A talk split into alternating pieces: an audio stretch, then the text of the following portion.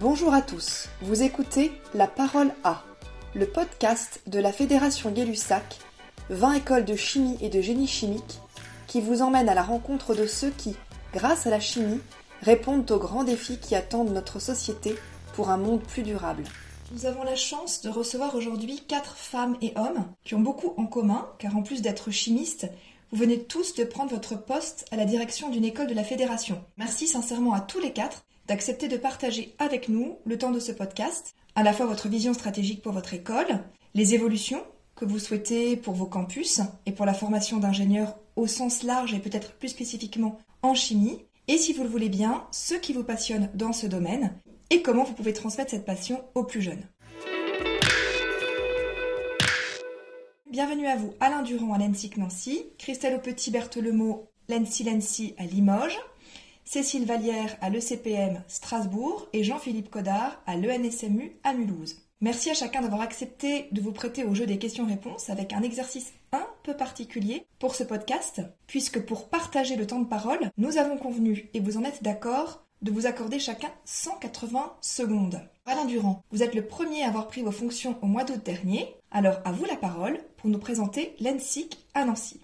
L'ENSIC, c'est l'École nationale supérieure des industries chimiques, localisée à Nancy, en centre-ville. Nous formons chaque année à peu près 150 diplômés, ce qui fait un total de 450 élèves ingénieurs présents dans l'école. Nous formons des diplômés qui ont une spécialité dans le domaine du génie chimique et du génie des procédés. Merci pour cette présentation.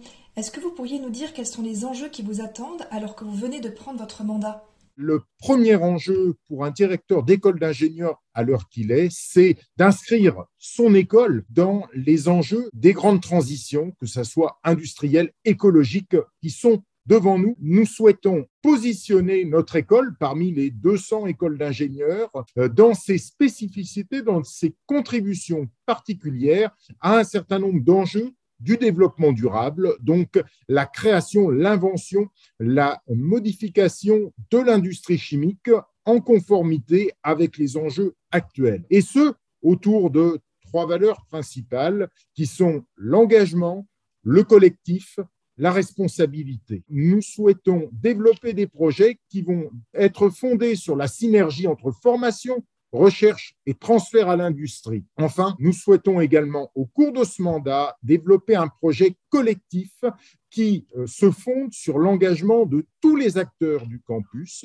Ainsi, au démarrage de ce mandat, eh bien, le campus s'engage dans un projet qui est Campus Grandville durable. Et donc, l'ensemble des acteurs se mettent autour de la table pour faire progresser la manière dont on vit sur le campus, la manière dont on consomme de l'énergie, dont on vient sur le campus, dont on se déplace pour eh bien, aller vers plus d'économie d'énergie. Merci Alain. Maintenant, nous aimerions vous poser une question que nous allons d'ailleurs poser à, à tous les quatre. Si vous n'étiez pas aujourd'hui directeur d'une école de chimie. Qu'est-ce que vous auriez aimé faire?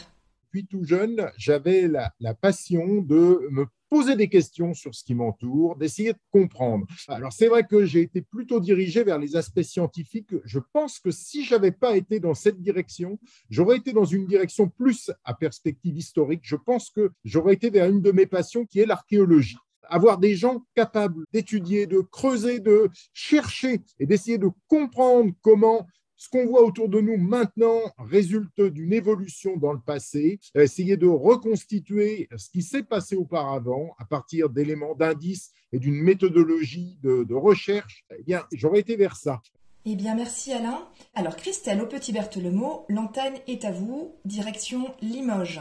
Pourriez-vous nous parler de votre école, l'ENSIL NC L'ENSI c'est l'école d'ingénieurs de Limoges, qui est une école généraliste qui comporte cinq spécialités et un cycle préparatoire intégré. Des spécialités qui sont à la fois du domaine de la chimie, tels que matériaux et céramiques, mais aussi domaine plutôt physique avec électronique et télécommunications, mécatronique et côté chimie, il y a évidemment génie de l'eau et de l'environnement. Vous pouvez voir qu'on aura des interactions entre les spécialités qui peuvent être très intéressantes pour un élève ingénieur. Pour euh, la feuille de route que j'ai prévue pour ce mandat, je me suis basée sur l'analyse SWOT que j'ai faite de l'école ainsi que sur euh, la note stratégique de développement que nous avions tous écrit dans le mandat précédent. Trois principaux items, accroître la notoriété et la visibilité de l'école, engager une réflexion sur l'évolution de la formation et mettre en place un management participatif. Augmenter le nombre de diplômés, ça signifie en fait créer de nouvelles spécialités à l'école, étant donné qu'en juillet 2021, nous avons été accrédités par la CTI pour ouvrir des nouvelles formations euh, sous statut étudiant et des nouvelles formations sous statut apprenti. La dernière spécialité euh, que nous ouvrirons, ça sera après 2024, puisque l'accréditation n'a pas encore été demandée, donc obtenue, et elle concernera les spécialités matériaux et céramiques en apprentissage, donc en s'adossant sur celles qui existent. Au niveau de la notoriété, la visibilité, évidemment, l'idée de renforcer l'attractivité de l'école, bien entendu, en s'appuyant sur les, réseaux et fédérations auxquelles nous appartenons déjà, la Fédération Gay-Lussac, Polyméca, la Conférence des grandes écoles, la CDFI, et puis le groupe INSA, puisque nous sommes INSA partenaires, d'où la prépa intégrée. Le deuxième point qui me tient énormément à cœur, c'est euh, au niveau des élèves ingénieurs, justement. Vous avez compris qu'on pouvait avoir une certaine pluridisciplinarité, qu'un chimiste côtoie un physicien et inversement, c'est quelque chose de très riche pour un ingénieur. Et un autre volet, c'est que nous souhaitons un ingénieur responsable, solidaire, enclin aux enjeux sociétaux et environnementaux. L'idée, c'est comment former l'élève ingénieur d'aujourd'hui à être un acteur responsable de demain. Pour cela, j'ai souhaité la création d'une cellule développement durable et responsabilité sociétale au sein de l'école, qui n'existait pas. Enfin, nous allons accroître la mobilité internationale euh, pour nos élèves sortants et entrants. Tout ça, bien entendu, avec une équipe qui a souhaité travailler avec moi sur euh, les cinq ans à venir et que je remercie beaucoup. Merci Christelle. Alors à vous la parole également pour nous dire ce que vous auriez souhaité faire si vous n'aviez pas choisi la chimie, la direction d'une école. Si je n'avais pas été directrice d'école d'ingénieur, j'aurais aimé être sportive de, haut niveau, euh, ceci de par mon passé, puisque moi-même je suis diplômée ingénieur depuis un certain temps et j'ai dû faire un choix à ce moment-là, puisque j'étais aussi sportive dans le domaine du handball et sportive de haut niveau au niveau national, mais il a fallu faire, euh, faire ce fameux choix entre les études et le sport et ce sont les études qui ont gagné. Pourquoi sportif de haut niveau? Parce que euh, la pugnacité d'un sportif à aller jusqu'au bout, à se dépasser, à vouloir gagner, il faut le dire aussi, hein, un, certain, challenge, c'est quelque chose qui m'a toujours plu. Et ce serait particulièrement un sport collectif parce que j'ai toujours aimé travailler avec et pour les autres. Donc euh, c'est ce que je souhaite faire aussi euh, sur ces cinq années. Merci Christelle pour ce témoignage. Et direction plein Est avec Cécile Vallière, qui est directrice de l'ECPM à Strasbourg. Alors Cécile, pouvez-vous nous en dire un peu plus sur votre école? L'école ECPM a fêté ses 100 ans en 2019. Elle est issue de la fusion de deux écoles qui a eu lieu en 1995, qui était donc l'école des hautes études des industries chimiques de Strasbourg, le HCCS à l'époque, et l'école des hauts polymères appliqués. En termes d'élèves, nous avons à l'heure actuelle environ 460 étudiants. Nous avons une centaine d'élèves sur les deux années de classe prépa intégrée de la Fédération Gay-Lussac. Nous avons une filière chimiste, on va dire traditionnelle, qui est le CPM, dans laquelle nous nous avons des promotions de 100 élèves à peu près.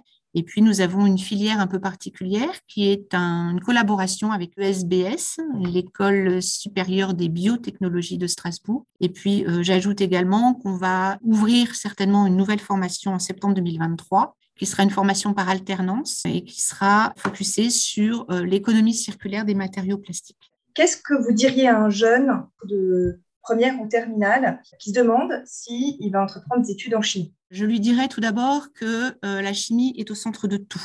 Ce qu'il peut voir, ce qu'il peut sentir, ce qu'il peut toucher, ce qu'il peut goûter. Je lui dirais que la chimie est partout, tout près et aussi très loin. Je lui dirais ensuite que être chimiste, c'est inventer, construire et produire des molécules et les produits de demain tout en respectant la nature et en respectant les hommes, j'entends avec un grand H. Je lui dirais que à l'ECPM, qui est donc l'école de chimie, polymère et matériaux de Strasbourg, nous formons avec bienveillance des chimistes ouverts d'esprit et libres, des chimistes inspirés, innovants, qui ne se limitent pas à une seule problématique donnée.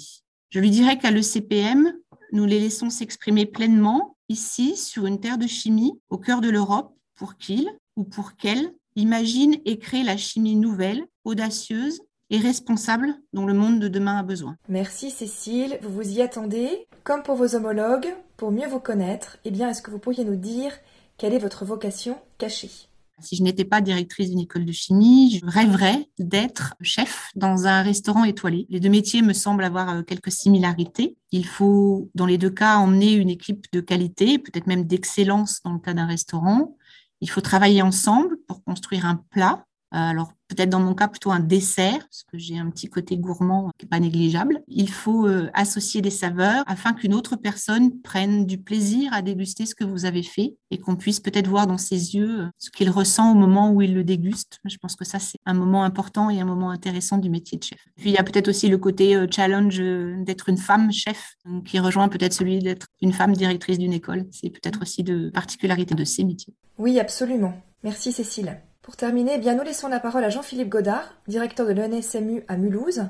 Vous venez donc également de prendre le poste de direction de l'école, qui fête, si je ne me trompe pas, ses 200 ans. Demain, 1er mars 2022, c'est la date anniversaire des 200 ans de l'école de chimie de Mulhouse. 1er mars 1822, cette école a été créée sous l'impulsion de l'industrie textile de la région mulhousienne. L'école de chimie a été créée par la municipalité sous la forme d'un cours de chimie au début, avec un laboratoire, et ça a lentement évolué, ça a traversé les différentes péripéties de l'histoire. En 2022, c'est une école qui forme des ingénieurs généralistes. Une partie sont sur un cursus ingénieur et une autre partie sur un cycle post-bac qui permet donc d'intégrer justement le, cycle ingénieur à la suite de deux ans après le, après le baccalauréat. Donc on forme des ingénieurs généralistes mais qui ont quand même une certaine coloration, notamment dans quatre grands domaines de la chimie qui sont la chimie organique et thérapeutique d'une part, la chimie des matériaux d'autre part, mais aussi la formulation et l'aspect plutôt sécurité, développement durable eh bien, merci pour cette présentation. Donc, on voit bien la diversité des, formations. Euh, qu'est-ce que vous diriez à un jeune au moment où il doit faire ses choix? Bah, Je commencerai à lui dire que la chimie, euh, c'est vraiment, s'il a choisi de s'orienter euh, dans ce domaine, c'est vraiment un métier d'avenir. C'est un métier qui va contribuer et qui contribue constamment à l'évolution de notre société, qui apporte quotidiennement des solutions véritablement aux problèmes et aux défis auxquels fait face notre planète actuellement. La formation de chimiste permet véritablement d'acquérir toutes les notions de mathématiques, de physique, de biologie, vraiment sur lesquelles la chimie est basée, la chimie se, repose. Pour aller un petit peu plus loin à ce jeune, je pense que je lui demanderai euh, ce qui l'intéresse véritablement dans la chimie. S'il aime plutôt comprendre les mécanismes responsables de la vie sur Terre ou comment de nouveaux médicaments peuvent soigner des êtres vivants, alors j'aurais tendance plutôt à l'orienter vers la chimie organique. J'en parlerai alors avec d'autant plus de passion que c'est ma discipline de cœur dans laquelle j'effectue euh, mes, recherches. Mais s'il est plutôt concerné par la conception de nouvelles matières comme les polymères, les céramiques ou les composites, alors j'aurais peut-être plutôt tendance à le diriger vers la chimie des matériaux et il s'intéressera alors à l'échelle plutôt macroscopique de la matière en modulant les propriétés mécaniques, physiques, biologiques de ces matériaux. Si il est plutôt intéressé par les produits cosmétiques ou l'agroalimentaire, alors il ira plutôt explorer le domaine de la formulation.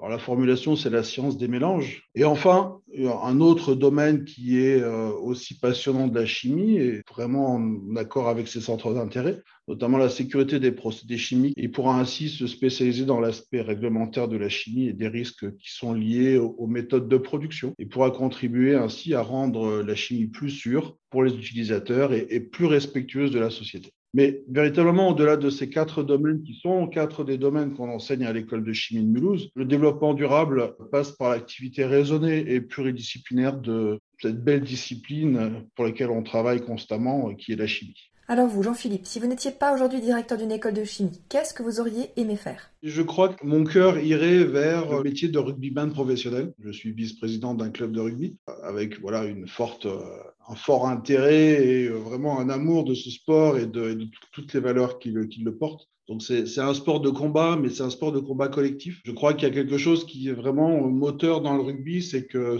que la victoire est plus belle quand elle est collective. Et je pense que ça peut nous inspirer pour beaucoup d'autres domaines de notre activité professionnelle.